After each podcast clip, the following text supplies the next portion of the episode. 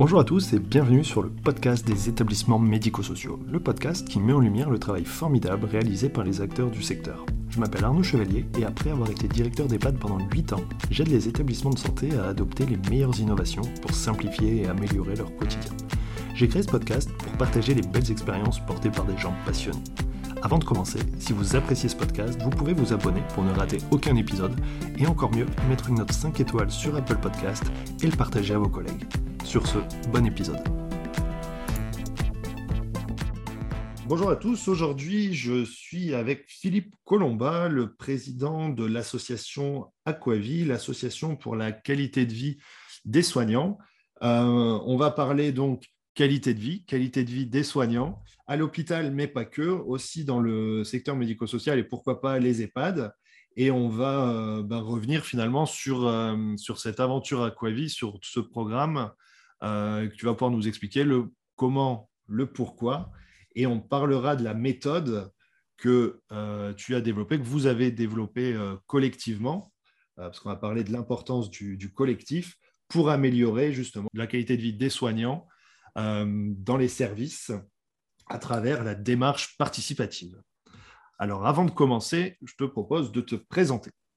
Merci Arnaud. Alors, pour me présenter, euh, c'est vrai, j'ai envie de dire, euh, Akavi, c'est la, c'est la suite d'une très, très longue histoire. La très, très longue histoire. Euh, donc, pour me présenter, je suis professeur émérite. Ça veut dire que je commence à avoir un certain âge. de la faculté de médecine de Tours. Je suis professeur donc émérite en hématologie. Alors, pourquoi l'hématologie? Ben, En fait, d'abord parce que lorsque j'étais interne, il n'y avait pas d'hématologue à Tours. Et deuxièmement, j'avais envie de choisir une spécialité en rapport avec la prise en charge globale du patient. Donc, euh, dans les années 70, fin des années 70, euh, l'hématologie avait quand même beaucoup d'avantages sur la cancérologie, ne serait-ce que dans les essais thérapeutiques et les progrès thérapeutiques, et deuxièmement, euh, dans la structuration de la recherche. Donc, j'ai choisi plutôt l'hémato que la cancéro. Et donc, voilà, après, j'ai eu une carrière euh, de, professeur en hématologie, euh, euh, en sachant que j'ai fait beaucoup d'enseignement et de recherche. Mais vu que j'ai expliqué que j'avais choisi l'hématologie pour la prise en charge globale du patient, parallèlement, alors que j'étais très jeune, puisque j'étais encore chef de clinique, j'ai été fondateur d'une association qui s'appelle Jalmach Touraine, jusqu'à la mort accompagner la vie, qui avait vraiment rien à voir avec avec l'histoire de, l'hématologie, enfin de, du CHU. Et euh, donc, euh, euh, on est venu me chercher, étant donné que j'étais assez rapidement président au niveau du CHU, en disant bah, si vous êtes intéressé aux soins palliatifs, c'était le début des soins palliatifs à ce moment-là, ça serait bien que vous réfléchissiez aux soins palliatifs au CHU. Et donc, en fait, j'ai mis en place successivement tout ce qui existe quasiment en soins palliatifs sur la région centre, avec euh, d'abord une équipe mobile de soins palliatifs, ensuite un DU de soins palliatifs, ensuite euh, un réseau régional sur euh, l'ensemble de la région centre, donc sur le domicile, et puis j'ai fini par une unité de soins palliatifs. Et puis, pour d'autres raisons qu'on verra tout à l'heure, je, je, suis rentré à la SFAP, Société française d'accompagnement de soins palliatifs, et j'ai mis en place au niveau national euh, le Collège national des enseignants en soins palliatifs et le desk médecine de l'heure, médecine palliative. Pour moi, les soins palliatifs, c'est un modèle de prise en charge globale du patient. Et on arrive au début des années 2000 et euh, apparaît euh, ce qu'on appelle les soins de support, supportive care in cancer. C'est en fait tout ce qui est la prise en charge globale du patient. Et donc, je quitte à ce moment-là le monde des soins palliatifs au moins partiellement, pour aller vers le monde des soins de support. Et donc, euh, je suis co-rédacteur de la circulaire de 2005 sur l'organisation des soins de support dans le, dans le, plan cancérin Jacques Chirac. Et ensuite, j'ai donc j'étais euh, fondateur de l'association francophone des soins oncologiques de support. Et puis, euh, et puis très récemment, j'étais animateur du groupe de travail qui vient d'écrire la, circulaire sur euh, l'organisation des soins de support en cancérologie de l'Institut du cancer. Donc, ouais, une deuxième vie parallèle sur euh, tout ce qui est prise en charge globale, soins palliatifs, soins de support. Et puis, j'ai une troisième vie parallèle j'ai beaucoup de chance hein, d'avoir beaucoup de vie en même temps, qui consiste donc au fait que je me suis retrouvé. Donc, moi, j'étais nommé prof en 89, 1989. J'étais encore jeune à ce moment-là, beaucoup plus jeune que maintenant. Et donc, le jour où j'étais nommé prof, le patron m'a dit Je te laisse le service, qui était un service d'hémato-oncologie, et je vais aller faire de l'oncopédiatrie. Donc, à 37 ans, je me retrouve chef de service. Euh, et je prends de plein fouet euh, la souffrance des soignants en hémato. Donc, c'est là qu'est née la démarche euh, participative, le modèle qui a, abouti en 92 à la première donc, association qui traitait de ça et qui promouvait ce, modèle, qui s'appelait à ce moment-là GRACE, le groupe de réflexion sur l'accompagnement et soins palliatifs en hémato. Alors, pourquoi soins palliatifs? Tout simplement que parler de démarche participative dans les années 90, c'était un peu de la folie. Et donc, en fait, on a, on a pris le modèle pour la prise en charge des patients soins palliatifs. Donc, dans tous les textes euh, officiels jusqu'à peu de temps, euh, ça s'appelle la démarche palliative, démarche participative euh, pour mieux prendre en charge la souffrance des soignants pour les patients en, fin de vie. Et donc, on verra tout à l'heure pour améliorer la prise en charge de ces patients. Voilà, donc 92, première étape, on se structure au niveau national, on fait des formations nationales, on fait des congrès, 7 à Tours. Et puis, globalement, on se rend compte que ça a l'air de marcher sur le terrain, et on verra tout à l'heure que c'est vrai, mais que globalement, tout le monde s'en fout à peu près. Euh, ça nous emmène dans les années 98, ça. Et donc, c'est à ce moment-là que je rentre à la SFAP, que je rencontre quelqu'un absolument exceptionnel qui s'appelle Daniel Derouville, je le cite à chaque fois, qui était à ce moment président de la SFAP. Et euh, ensemble, on fait un lobbying politique au niveau des différents ministères de la Santé. on en a vu plusieurs. Hein. Kouchner ne nous a jamais écoutés, etc. Mais enfin bon, euh, à force de persévérance, en 2004, on a une circulaire qui s'appelle Guide de mise en place de la démarche palliative en établissement, qui impose ce modèle pour, dans tous les services de soins et les EHPAD euh, pour la prise en charge des patients soins palliatifs. Voilà, 2008, ça devient un critère, euh, enfin, dans la V2010, euh, ça devient un critère d'accréditation des, établissements de santé par l'HAS. Voilà. Et puis, la dernière étape, c'est qu'à partir de 2010, je me suis dit, est-ce que vraiment tu continues à. est-ce que ça sert vraiment à quelque chose ou est-ce que tu es, dans le rêve? Donc, j'ai quitté une, équipe de recherche sur le microenvironnement des cellules souches leucémiques pour devenir chercheur en psycho du travail dans une équipe qui s'appelle Calypsy. Et donc, euh, les deux dernières étapes, ça a été de montrer l'impact sur la qualité de vie au travail et euh, tout, récemment sur la qualité des soins, comme tu le sais, euh, dans des revues qui ont été publiées dans, des revues américaines de haut niveau. Voilà en gros l'histoire. donc, concernant les associations, c'était GRACE, GRACE Faux pour hémato-onco, puis ensuite GRASFO, groupe de réflexion sur l'accompagnement et soins de support en hémato-onco, ensuite AFSOS, et euh, en 2020, on crée ACAVI, euh, qui a pour objectif de promouvoir et de diffuser euh, la, démarche palliative, la démarche participative au niveau des, sociétés savantes de la maladie chronique et du médico-social, pour donc cette fois-ci essayer de diffuser euh, au niveau, euh, cette fois-ci, du terrain et en partie des managers de ces sociétés savantes. Voilà en gros cette euh, longue histoire. Ouais, très bien résumé, rapidement résumé. J'ai réussi à prendre quelques notes parce que tu vas vite. Est-ce que tu peux revenir sur la souffrance des soignants en hémato? Qu'est-ce que c'est? Comment et pourquoi en fait?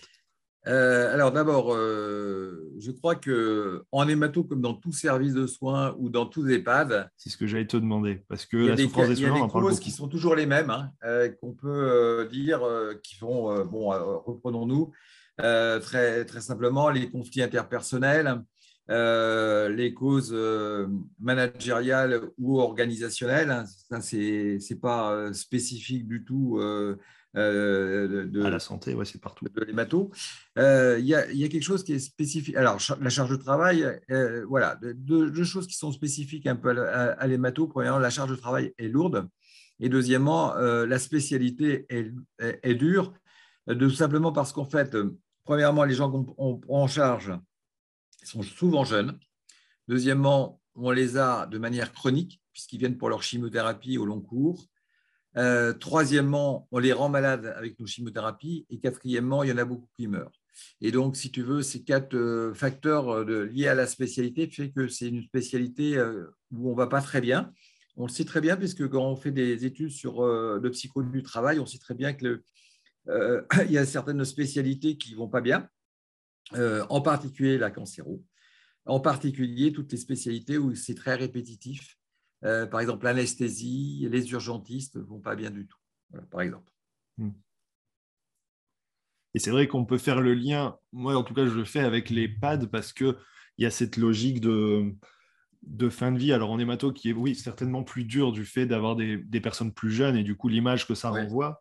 Néanmoins, oui, cette, cette notion de, de, charge de travail. Alors, je pense que la charge de travail pour les soignants, elle est partout, mais c'est cumulé en fait. Le fait de, devoir aller vite, de devoir enchaîner, de peut-être parfois manquer de temps et de voir qu'à la fin, ça finit pas bien, c'est très dur à vivre au quotidien. Après, tu dis aussi, et tu l'as cité en premier, la souffrance des soignants, c'est les conflits interpersonnels et finalement entre eux.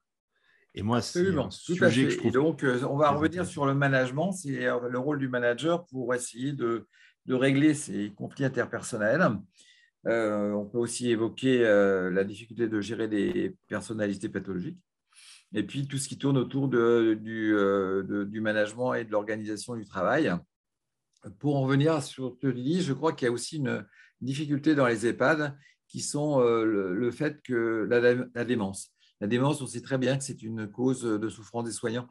Euh, mm. le fait de ne pas pouvoir communiquer avec les, patients âgés, on sait que c'est très bien, euh, enfin, c'est très connu aussi comme, comme, cause de souffrance des soignants. Donc, euh, ça, c'est une, une, cause que nous, on n'a pas, mais qui est très, très présente dans les ouais.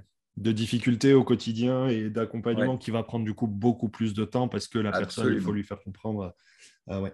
Juste en quelques, peut-être quelques mots, c'est une petite parenthèse, mais tu as dit démarche participative. Au départ, vous l'avez appelé démarche palliative. Mm tout le monde s'en foutait, mais en gros, dans les années 90, c'était pas possible. Est-ce que tu peux. Pourquoi? Bah Parce qu'à ce moment-là, on parlait très très peu de management et d'organisation. Et euh, c'était vraiment absolument pas une euh, préoccupation euh, des, directeurs et des médecins. C'est quelque chose qui n'était pas du tout présent. Et donc, on s'est dit qu'on va, on est resté sur le terrain en proposant une organisation qui permette de mieux prendre en charge les patients en fin de vie en sachant qu'on meurt partout et que donc cette organisation devenait euh, obligatoire dans tous les services et dans tous les EHPAD. Ok, très bien. Et par contre, euh, cette circulaire de 2004, qui du coup concernerait aussi les EHPAD. Oui. Moi, j'en ai jamais entendu. Et le domicile d'ailleurs. D'accord. Mais j'en ai jamais entendu parler. Ben, je sais bien, mais comme tout, tu sais, j'ai fait cette euh, conférence, enfin, où évoquer ça devant des conférences de directeurs de CHU, de CHG, euh, je peux dire, tu parles dans. Enfin, personne ne connaît. quand tu parles de la démarche participative et de la marche palliative, personne ne connaît. Alors que c'est une, mesure d'accréditation des établissements, depuis, euh, enfin, des, établissements sanitaires, depuis ouais. 2010. Et c'est une des cinq mesures prioritaires. Il n'y en avait pas beaucoup, il n'y en avait que cinq. Et ben, n'empêche que personne ne la connaît. Tu parles ça à un directeur, euh, tu parles il tombe des nues. Hein. Ouais. Bah après, on n'est pas, c'est vrai qu'il n'y a pas la certification, en tout cas pas encore. Et après, c'est vrai que juste le terme palliatif, du coup, amène sur quelque chose de très médical. Et du coup, avec en fait très peu de médical en EHPAD finalement. tu vois, officiellement, puisqu'il y a le médecin coordonnateur. Sachant que la démarche palliative, c'est vraiment euh, notre modèle qui est de dire on va proposer un projet de prise en charge personnalisé pour la fin de vie. Et le projet de prise en charge personnalisé pour la fin de vie, ça, pose, ça part plutôt par les, aides-soignantes et les infirmières que par euh, le médical. Oui, après la, mise en place, l'application. Et par contre, quand tu le reformules en démarche individualisée, personnalisée d'accompagnement, là, par mm. contre, c'est clairement le cœur de métier. Mais c'est vrai qu'on passe un peu à côté de tout ça. Euh, enfin, on je pense qu'on le fait. Euh, mais tu vois... C'est intéressant puisque je, dire, on en dans, la, euh, dans, la, dans les critères euh, d'accréditation de la V 2020, hein, je ne pense pas me tromper, euh, et, on a la gériatrie et le projet de prise en charge personnalisée dans gériatrie. Donc là, on est en plein dedans. Quoi, hein, l'idée, euh, et, je crois que dans les, euh, pour les EHPAD, ce projet de prise en charge personnalisée existe aussi. Donc, Il existe, il est obligatoire, mais on va lui donner une connotation plus sociale, en fait, et d'accompagnement, et moins médicale, et en tout cas, non, mais, médicale dans le sens palliatif. Notre, notre, approche, elle n'est est pas du tout médicale. Elle est prise en charge globale. C'est-à-dire que, si tu veux, on va, on va parler un peu du, du, du modèle, mais euh, nous, dans nos staffs pluriprofessionnels, euh, je veux dire, on ne parle jamais de médicaments, on ne parle jamais de maladie. On parle uniquement des besoins psychologiques, sociaux, euh, image de soi, etc. OK. Eh ben, je pense que c'est l'occasion. Alors, du coup, cette démarche palliative qui peut peut-être faire penser à une action plutôt médicale, en fait, c'est une démarche participative qui est clairement du management. Et du coup, Absolument. qui s'adresse à tout le monde, en grande partie d'abord au manager. En EHPAD, ce sera plutôt le directeur, euh, l'infirmière coordinatrice ou cadre de santé avec le médecin coordonnateur. Absolument. Euh, et du coup, concrètement, euh, c'est quoi cette démarche participative? Comment, comment Alors, tu l'abordes? Elle est donc, c'est un modèle organisationnel d'unité de soins. Je crois que c'est essentiel de dire ça. C'est-à-dire que c'est un modèle organisationnel d'unité de soins. Elle repose sur cinq composantes. Alors, je vais te donner le, le modèle actuelle, en sachant que dans euh, les circulaires, euh, c'est un modèle à, quatre composantes et pas à cinq composantes. Euh, c'est-à-dire qu'il y a quatre composantes qui sont, qui sont centrées sur les équipes. Il y a une composante qui est centrée sur les managers. Donc, j'y reviens. Donc, les composantes, c'est quatre types d'espaces d'échange. Il y en a un qui est essentiel et très, très important, c'est ce que nous, on appelle les staffs pluriprofessionnels. Les staffs pluriprofessionnels, c'est complètement adapté aux EHPAD. C'est se retrouver, alors dans la circulaire, c'est une fois par semaine euh, minimum, pour, avec les aides-soignantes, les infirmières, les spécialistes de soins de support. Alors, c'est peut-être plus difficile dans les EHPAD, mais pour te donner une idée en cancéro, nous, on avait autour de la table euh, une diététicienne, on avait euh, de temps en temps les soins palliatifs, on avait euh, une psychologue, on avait une assistante sociale, on avait euh, quelqu'un qui faisait de l'hypnose, on avait une socio-esthéticienne, on avait une art thérapeute. voilà, donc tout ça, c'était des, gens qui intervenaient beaucoup sur l'image de soi ou sur, le stress. Et puis, on, on avait donc les médecins, les cadres. D'accord?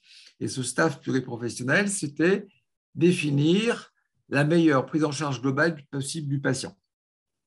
Donc, on partait euh, du besoin du patient. Et alors après, euh, si vous êtes intéressé, il y a, un article référence de 2020 dans le bulletin du cancer euh, où on impose dans notre modèle l'ordre de prise en charge de prise de parole. C'est-à-dire que c'est premièrement les aides-soignantes qui sont les plus proches du patient, puis les infirmières, puis les, professionnels de soins de support, et on finissait par le médecin. Donc, dans ce premier tour de table, toutes les personnes qui prennent en charge ce patient s'expriment sur ses besoins. Mais ces besoins globaux, hein, on n'est pas du tout sur le côté médical. Et ensuite, en deuxième tour de table, on dit, bon, voilà, par rapport à ce qu'on a entendu, qu'est-ce qu'on peut proposer pour euh, améliorer cette prise en charge globale? Et euh, en troisième, euh, troisième temps, on décide d'un consensus sur ce qu'on décide et ce qu'on trace dans le dossier. Voilà. Et après, on essaie de le mettre en place et on réévalue au staff suivant. Voilà en gros ce que c'est qu'un staff professionnel. Vous voyez que c'est complètement adapté à la prise en charge globale du patient âgé. Ouais, ouais, ouais. Alors, du coup, cet ordre de prise de parole, il est amené de la manière où finalement celui qui commence, c'est plus celui qui est plus en contact. Mais moi, j'y vois aussi un intérêt euh, stratégique, c'est de se dire que, euh, surtout quand il y a les médecins, la parole du médecin, elle a beaucoup plus de, de poids. Et du coup, c'est d'autant plus intéressant qu'il parle en dernier pour pas orienter. Absolument, c'est exactement C'est pour ça qu'on a pris cette. Euh, Même si on ne le dit pas, il faut le faire comme ça, c'est logique. Absolument. Oui, non, mais je pense que c'est obligatoire pour que ce soit un vrai staff, il faut faire comme ça. En fait, c'est la hiérarchie en fait qui doit laisser, qui doit être, euh, qui doit passer en dernier finalement pour pas pas biaiser, pas influencer. Euh, moi, j'ai une question parce qu'en EHPAD, c'est vrai qu'on va avoir ça. Alors, c'est compliqué. Hein. Et il y a d'ailleurs un sujet intéressant, c'est que Alors après, peut-être qu'on n'appelle pas ça les staffs, peut-être qu'il y a d'autres moments qui être dédiés aux soignants. Mais souvent, tu vois, socio-esthéticienne, même directeur, animateur, c'est en fait des profils des gens qui ne sont pas soignants. En général, ils vont avoir une tendance à être exclus par le médecin. Alors après, tu vois, est-ce que du coup... Arnaud, tu as raison, mais je, vais, je vais rebondir sur Je ne suis pas sûr qu'il soit forcément obligatoire d'avoir un médecin en EHPAD dans ces réunions. C'est un autre sujet. C'est un autre sujet. Ah, non, mais je, vraiment, je crois que c'est un, problème important parce que, je veux dire, si tu as une cadre ou une infirmière coordinatrice qui est, qui est une bonne animatrice, euh, je ne suis pas persuadé, si tu veux, qu'il euh, y ait une composante médicale obligatoire. Bah, c'est quand même. Enfin, ça dépend en fait, ça dépend de quel, de quel sujet on parle, mais c'est vrai que de temps en temps, notamment par exemple si on parle de démence et de troubles cognitifs, c'est intéressant que le médecin soit là, à la fois surtout pour entendre en fait et avoir euh, le tenant, les aboutissants, mais en réalité, derrière, il va y avoir une, euh, une ajustation, une, un, ajustement. un réajustement, quelque chose de thérapeutique en fait. Ça va se jouer le plus souvent, malheureusement, et c'est à éviter, mais avec les médicaments. Et que ce soit le médecin coordonnateur pour faire le lien avec le médecin traitant. Bah, tu vois, ou alors si on est sur euh, des questions plutôt liées aux soins à la fin de vie, en fait, et c'était ma deuxième question, parce que quand tu dis deuxième ordre, on fait le tour, chacun exprime ce qu'il voit, on se dit qu'est-ce qu'on peut faire. Mais la difficulté souvent en EHPAD, c'est de se dire on a des idées, mais en vrai, en réalité, est-ce qu'on peut le faire? Tu vois, c'est con, hein, mais de se dire il faut qu'elle sorte, il faut qu'elle bouge, il faut qu'elle se promène. Bah ok, mais qui est-ce qui l'accompagne Est-ce qu'on peut concrètement le faire? Après, au niveau des soins, c'est pareil, en fait, se dire bah ça, ce serait bien, mais en fait, est-ce que c'est faisable? Et ça, souvent, je trouve qu'il y a aussi sur la qualité de vie au travail quelque chose de terrible, c'est que bah, il, y a, une situation d'échec. Oui.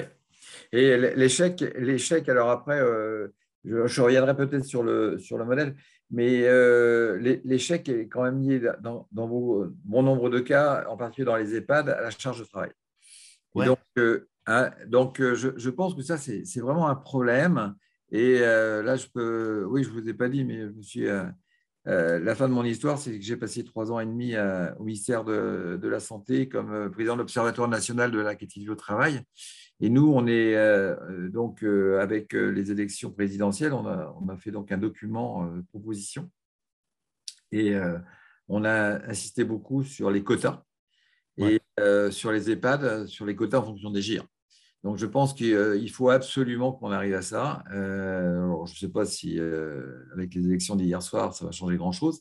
Mais enfin, c'est sûr qu'on va faire un lobbying euh, très fort pour arriver à ça. Parce que, si on n'a pas de temps d'espace d'échange, si on n'a pas de temps pour mettre en place les projets de prise en charge personnalisés, on va vers l'échec, on va vers la souffrance. Donc, voilà. Oui, clairement. Et moi, il y a un sujet, c'est quelque chose qui m'a marqué sur une conférence à laquelle j'avais participé mais de dire qu'en EHPAD, alors dans la santé au sens large, que ce soit l'hôpital, mais à l'EHPAD, c'est qu'en fait, depuis 20 ans, un peu plus avec les 35 heures, en fait, ben, le fait d'avoir réduit le temps de travail, en fait, c'est ces fameux temps d'échange qui ont sauté, en fait. Absolument. Et qu'aujourd'hui, on le paye cher, en fait, à la fois sur la qualité de vie au travail, l'attractivité des métiers, voire même la qualité d'accompagnement. Bien sûr. Alors, on est complètement d'accord. Bon, alors pour en revenir, donc on a bah, le premier espace d'échange, c'est les, enfin, nous on appelle les staffs professionnels, mais on peut appeler ça. Euh, et les EHPAD, c'est complètement. Alors, c'est pas, pour moi, c'est pas du tout à centrer sur la famille. C'est tout, tout pensionnaire d'EHPAD. Euh, c'est euh, qui pose, ben, je sais pas, un projet, un problème de prise en charge rentre dans ce, dans ce cadre. Et d'ailleurs, dans, dans, la, dans, la, dans la mission La Fourcade, je veux dire, on est, on est un peu dans ça aussi. Ok. Euh, donc, euh, donc ça, posera euh, un autre problème à la fin que j'aborderai, qui est le problème de la formation des managers. la, deuxième espace d'échange que nous, on préconise, mais qui est moins important et qui est peut-être plus difficile à mettre en place dans les EHPAD, c'est les formations internes aux équipes. C'est-à-dire que plutôt d'envoyer des gens se former, on fait venir un formateur et toute l'équipe, enfin la moitié de l'équipe souvent, parce qu'il faut le faire deux fois. Parce faut bien qu'il y en ait qui bossent. Euh, voilà, se forme et donc euh, permet donc de, créer un collectif au niveau, du, au niveau de, l'équipe. Le troisième pas d'échange qui me paraît assez important euh, pour, pour, pour l'EHPAD, le médico-social, c'est ce qu'on appelle le soutien des équipes. le soutien des équipes, ça peut être tout simplement des réunions, je dis mensuelles ou, ou tous les deux mois avec un psychologue pour, où les gens parlent de leurs difficultés. Ça peut être une relecture de cas, ça peut être une, une, réunion d'urgence en situation de crise, qu'on appelle les staffs de débriefing, mais c'est en fait de s'occuper vraiment de, de, bah, de, de, la souffrance des soignants. Voilà, c'est ça les trois espaces d'échange classiques euh, centrés sur les équipes. Euh, il y en a un quatrième qu'on a rajouté dans un deuxième temps et qu'on ne peut pas évaluer, évaluer au niveau des équipes, mais qui me paraît absolument essentiel. C'est ce que nous, on appelle les, les, espaces d'échange de managers c'est-à-dire euh, d'avoir des réunions régulières. Alors, dans les EHPAD, ça serait entre infirmières coordinatrices, cadres de santé, directeurs et, médecins. C'est en fait parler ensemble du top management pour décider en intelligence collective du top management. Ouais, c'est un vrai sujet parce qu'il y a une souffrance aussi terrible chez les. C'était mon dernier épisode sur les IDEC, en fait, les infirmières qui se retrouvent propulsées sur des rôles de manager sur lesquels elles n'ont pas forcément été formées qui doivent gérer énormément de choses et qui en fait sont toutes seules. Peut-être que c'est un raccourci ou un comparatif qui n'est qui est pas bon, mais euh, j'imagine que l'hôpital, les cadres de santé, il y a plusieurs services dans l'hôpital. Et du coup, oui, mais c'est pareil, ils ne se retrouvent pas pour parler de leurs difficultés. D'accord. Mais elles pourraient, peut-être plus facilement. Elles, pourraient. Alors, est-ce que c'est autorisé ou pas hein, Je dis pas. Sache qu'elles peuvent aussi en EHPAD. Euh, oui, quand on veut, on peut. Non, mais oui, je suis d'accord. Hein, c'est-à-dire que, oui, euh, alors je ne sais plus, euh, j'ai un trou sur le, la ville, mais en fait, si tu veux, en fait, il y a, y a, un collectif d'EHPAD. Plusieurs EHPAD se, se, se, et en fait, il y a des espaces d'échange de, de, de, de, cadres et d'infirmières coordinatrices entre les EHPAD et qu'on retrouve de temps en temps pour euh, parler de, leur quotidien, de leurs difficultés. C'est vrai, même si géographiquement elles ne sont pas au même endroit, même juste les groupes, les associations, euh, en fait, qui font partie de la même, euh, la même entité. C'est vrai qu'il y a aussi cette, cette option. ouais. Voilà, et puis donc le dernier point, donc le cinquième espace d'échange, et le quatrième qui concerne les équipes est essentiel. C'est-à-dire pour moi, il y en a deux qui sont essentiels, c'est le staff pluriprofessionnel et puis le deuxième, dont je vais te parler, qu'on appelle la démarche projet, c'est alors je ne sais pas si ça, les espaces de travail sur le travail réel. Voilà comment j'appelle ça.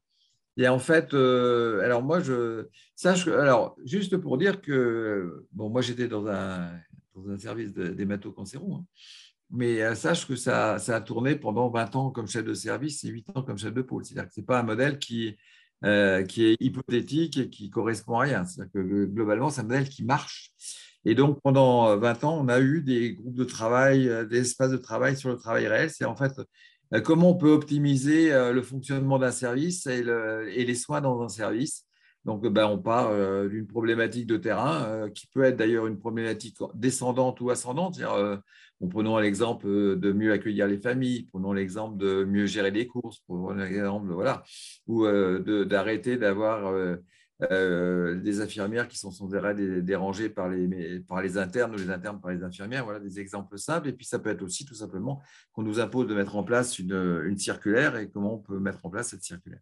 Voilà, donc euh, ça, c'est absolument essentiel parce que ça permet une autonomie euh, des soignants qui créent leurs soins. Et ça, c'est vraiment, ça peut être tout simplement, d'ailleurs, ça existe aussi dans les EHPAD, de gérer le planning. Ouais. Ça peut rentrer tout à fait dans un groupe de travail. Voilà, donc le modèle, c'est un modèle euh, donc, d'organisation à cinq composantes euh, qu'on vient de voir, hein, qui sont donc euh, les staffs pluriprofessionnels, le soutien aux équipes, la formation interne aux équipes, les espaces d'échange de managers et les espaces de travail sur le travail réel. Alors tout ça, ça passe par effectivement une propension et la, la, capacité d'un manager qui est souvent un cadre de santé ou euh, dans les EHPAD, une, infirmière de coordination à mettre ça en place. Et donc, il faut les former à tout ça.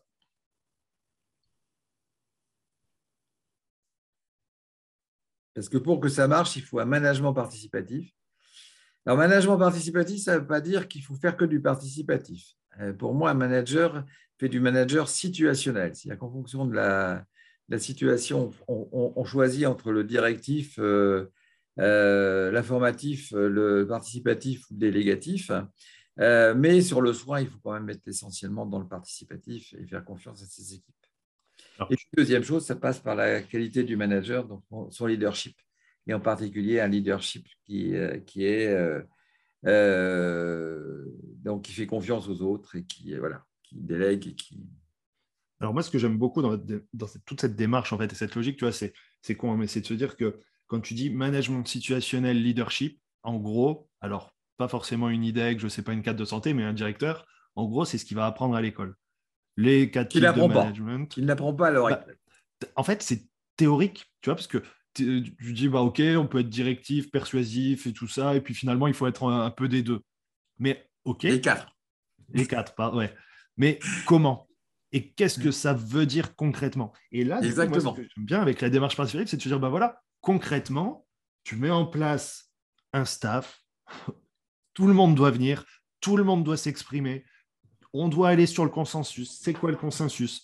Derrière, comment on met en place, comment on va avoir un suivi? Et là, du coup, on est dans, le, on est dans, dans ce management euh, situationnel parce que du coup, l'objectif, c'est le résultat, ce résultat de prise en charge globale. Et après, le leadership, c'est quoi? Moi, j'en suis. Enfin, c'est mon point de vue. Le leadership, c'est la confiance qu'on donne aux gens. Tu l'as dit. Exactement, tout à fait. Et, et c'est ça qui va entraîner la motivation, l'envie, euh, l'implication, et qui fait que ben, on se retrouve autour de cette table dans ce staff pluridisciplinaire pour vraiment avancer et avoir euh, le même fil conducteur, en fait. Absolument. On est absolument d'accord sur tout là. Euh, comment à travers cette démarche, on peut rendre les choses encore plus concrètes et pratiques pour donner les outils euh, aux soignants qui veut s'impliquer là-dedans, au manager qui veut, euh, qui veut être sur quelque chose de plus participatif? Bah, Écoute, je pense que. Alors, je, je, vais dire, euh, nous, on dit, premièrement, il faut des quotas pour diminuer la charge de travail.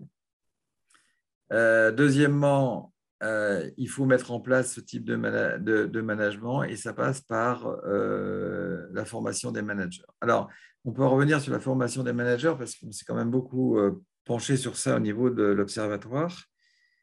Quand on interroge les élèves de l'EHESP, ils disent on a des formations sur le management, mais c'est dispatché tout au long de notre formation et c'est très théorique. Bah ouais, voilà, quand on, en parle euh, au niveau du CFIEX, c'est-à-dire en fait euh, la confédération des, des, écoles de cadres de santé, ils disent ah ben, en fait euh, notre programme de formation date de plus de 25 ans et c'est très divers d'une école de, de cadre à l'autre. Euh, et euh, à Tours, où j'interviens depuis des années, euh, j'interviens en fin de cadre de, ce cursus. Il dit ah ben, c'est la première fois qu'on nous fait quelque chose de pratique.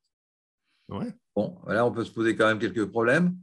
Et pour les médecins, c'est 0 heure, 0 minute, 0 seconde. Donc là, on est tranquille, on peut faire qu'améliorer les choses parce qu'ils n'ont aucune heure de, formation sur le management. Voilà, donc euh, je pense qu'il y a énormément, énormément, énormément de, progrès à faire sur euh, ça et qu'il faut reprendre euh, ça absolument. Et c'est vraiment une, priorité majeure, c'est qu'il faut aller sur la formation initiale et continue des, managers de la santé. Clairement. Après, tu vois, c'est clair que le management, c'est théorique. Alors, moi, je me suis aussi toujours dit un, un moment, mais finalement, j'en reviens un peu parce que fait, il ne faut pas être si tranché. Mais finalement, le management, ça ne s'apprend pas à l'école, ça s'apprend sur le terrain. Mais tu vois, terrain de stage, donc ça s'apprend à l'école. Et en fait, à l'école, la théorie, ça te donne des pistes, ça te donne quelques notions et, voilà, que tu vas pouvoir appliquer. On va aussi surtout s'inspirer de ce qu'on voit. Donc attention, les mauvais stages et prendre des, mauvaises habitudes. Absolument. Et après, on va pouvoir débriefer euh, en cours sur la théorie et pouvoir confronter ce qu'on a vu. Euh, et donc, euh, c'est très important ce que tu dis. C'est-à-dire que pour nous, si tu veux, pour les managers, il y a à la fois la formation, alors je dis initiale ou continue comme on veut, hein, et puis il y a l'accompagnement à la prise de fonction. Euh, et, et, et, ça, si tu veux, ça peut très bien se faire par un manager formé par rapport à de nouveaux managers. Et puis, ça peut très bien se faire par des organismes de, formation qui vont être à la fois sur la formation et sur l'accompagnement. Coaching. Alors, le coaching, c'est un vrai sujet pour mmh. lequel il y a tellement de retard dans la santé. Alors que la santé, c'est important. Absolument. Mais euh, bon, après, je ne vais, pas, euh, je, pas être très pessimiste, mais euh, il se passe actuellement dans le, dans, le, domaine de la santé il y a des choses qu'on n'a encore jamais vues depuis que moi, je suis, je suis médecin, c'est-à-dire depuis 75. Hein, donc, la situation est catastrophique et si on n'en prend pas conscience très, très vite pour imposer des choses hein, qui sont, comme je dis, le, le, quota et la formation, on va à la catastrophe. Oui, Bon, après, on n'est pas des... même à l'hôpital. La question du quota, elle est... c'est pessimiste aussi, mais elle est dépassée parce que les quotas, les 80 000 postes de Myriam El Khomri en 2018 et tout ça, enfin bref, on se dit aujourd'hui, on peut toujours les ouvrir. De toute façon, on n'arrivera pas à les pourvoir. Absolument. Et pour les pourvoir, il faut, il faut qu'on redonne de, de, envie de venir à l'hôpital et ça va passer par la qualité de vie au travail. Il n'y a pas d'autre solution. On sait très bien que, si tu veux, euh, et ça, je, reprends ma casquette de chercheur, on sait très bien que la motivation extrinsèque liée à la rémunération ne compte quasiment pas par rapport à la, rémunération, euh, euh, la motivation intrinsèque qui est liée au plaisir au travail. On sait, c'est démontré dans toutes les études. Hein. Et, on sait aussi très bien que la qualité du travail, c'est la qualité du management du N plus 1. Euh, tout ça, c'est démontré. On sait très bien que euh, plus il y a de décès dans un, dans un service et plus les gens vont pas bien. On sait très bien que moins il y a de transmission et moins les gens vont bien. Tout ça, tout est démontré. On sait très bien que plus le service est grand et plus les gens sont stressés. Tout est démontré et on fait l'inverse. Donc, c'est très bien. donc, si, si, les, si les politiques et les directeurs ne prennent pas conscience de, ce qui est, de, la réalité, je ne sais pas où on va. On va voir. On, est le, on enregistre le 25 avril. Donc, euh, c'était le deuxième tour hier. On ne sait pas comment sera constitué le prochain gouvernement. On peut encore espérer. Euh, de toute façon, il faut, il faut faire quelque chose. Ou après, on ne rattrapera pas le coup. Mm. C'est ça. Euh, alors peut-être pour conclure, donc l'association. Oui, parce qu'on est, je crois qu'on est nettement au-dessus du temps imparti, hein, chef. Oui, mais c'est toujours comme ça, c'est pas grave. D'accord. donc donc, l'ASSO Aquavi propose des formations, l'accompagnement. Euh, comment ça se passe? Qui on contacte? Et, euh, Alors, on contacte euh, donc, deux, choses. Donc, première, site web Allez sur notre site. Vous pouvez nous contacter directement, hein, donc Akavi avec un s.com. voilà. Et puis deuxièmement, donc on a donc plusieurs organismes de formation en partenariat. Euh, donc, nous, on n'est pas du tout euh, sectaire et donc on est prêt à travailler avec beaucoup de, partenaires. Bon, notre, euh, notre partenaire privilégié, c'est le CNEH. Donc, après qu'on est contacté, on peut tout à fait monter une formation avec le CNEH ou avec d'autres organismes de formation. Vous avez accompagné combien d'établissements jusqu'à maintenant? Oh, Je dirais une, une vingtaine. D'accord depuis 2020 avec le format. Euh, ah euh, non, avant, on a commencé avec la sauce, etc. D'accord. OK. Euh, très bien. Et ben, je mettrai les notes, le site dans les notes et puis, et puis à suivre, voir ce qui se passe, voir aussi au niveau de l'observatoire ce que ça va pouvoir donner. C'est vrai que politiquement, il y a plein, plein de sujets en ce moment. Voilà, exactement. Est-ce qu'on va être écouté Est-ce qu'ils vont arrêter d'être sourds? Ce serait une bonne, une, bonne, une bonne chose. À suivre. Eh bien, merci et à bientôt. Merci beaucoup, Arnaud, de cet échange. Au plaisir. Merci d'avoir écouté l'épisode jusqu'au bout. J'espère que le sujet vous a plu et qu'il vous inspirera. Pour m'aider à faire connaître le podcast, abonnez-vous sur votre plateforme d'écoute préférée ou notez-le et partagez-le sur vos réseaux sociaux. N'hésitez pas à me contacter sur LinkedIn pour toute remarque ou proposition de sujet. Bonne journée et à bientôt sur le podcast des établissements médico-sociaux.